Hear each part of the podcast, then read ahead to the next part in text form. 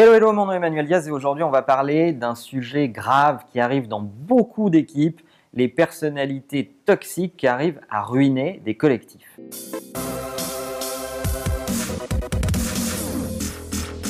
Combien d'entreprises on a vu euh, truffées de talents, truffées de compétences absolument euh, euh, géniales, de collectifs qui fonctionnent extrêmement bien pendant toute une période de la vie de l'entreprise, et puis à un moment donné, c'est euh, la faute à pas de chance ou le mauvais recrutement, la personnalité ou les personnalités qui arrivent à foutre en l'air tout un collectif par une attitude toxique. Alors vous m'avez sans doute entendu le dire à plusieurs reprises, euh, recruter et manager, c'est avant tout euh, choisir des personnalités qui vont être capables de jouer ensemble, qui vont s'améliorer les unes avec les autres. D'ailleurs, un collectif doit être supérieur à la somme de ses compétences. Sinon, si on ne fait que des additions, alors on ne crée pas de supplément de valeur, on ne crée pas euh, d'émulation entre les gens et normalement un collectif est supérieur à la somme de ses connaissances individuelles. C'est ce qui rend d'ailleurs le recrutement particulièrement complexe lorsqu'on commence à grossir parce que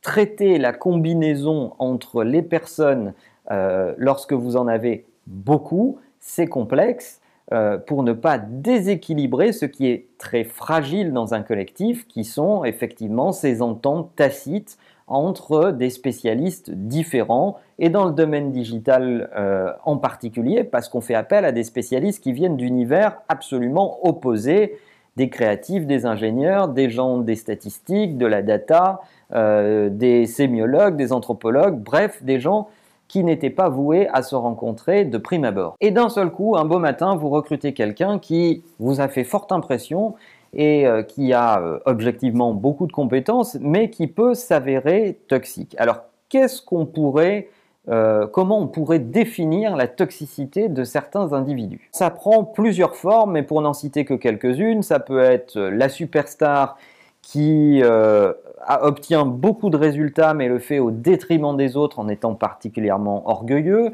Ça peut être euh, quelqu'un qui refuse tout simplement de s'intégrer à un collectif, qui joue perso et qui ne joue pas du tout collectif.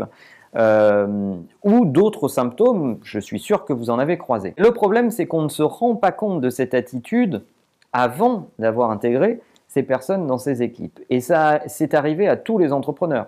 Euh, moi, je connais plein de gens autour de moi qui me parlent euh, tous les jours de l'observation du comportement dans leurs équipes qui dépasse la question des compétences. Or, je pense qu'un bon manager doit toujours privilégier l'intérêt collectif et la performance collective au-delà de la performance individuelle. Et je pense que c'est un bon indicateur.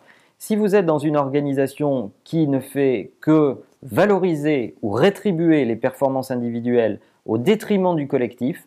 Si vous êtes entouré de superstars qui sont hyper bien vus du management et euh, que à côté de ça, ces superstars font vivre un enfer au collectif, tout le monde le sait et il ne se passe rien, alors vous êtes certainement dans une organisation malade. A contrario, vous pouvez avoir des gens parfaitement compétents qui ont atteint des résultats et qui, parce qu'ils ne s'intègrent pas dans le collectif, euh, se voient écartés de l'entreprise. Et là, ça crée des crispations, surtout liées à notre rapport au travail en France et au droit du travail en France, parce que effectivement, se séparer de quelqu'un qui a atteint des objectifs mais qui n'a juste pas la bonne attitude, ça peut parfois être compliqué. On voit beaucoup d'organisations développer un certain nombre d'instruments dans le processus de recrutement, qui sont des tests de personnalité, des tests de comportement sous pression, etc., etc.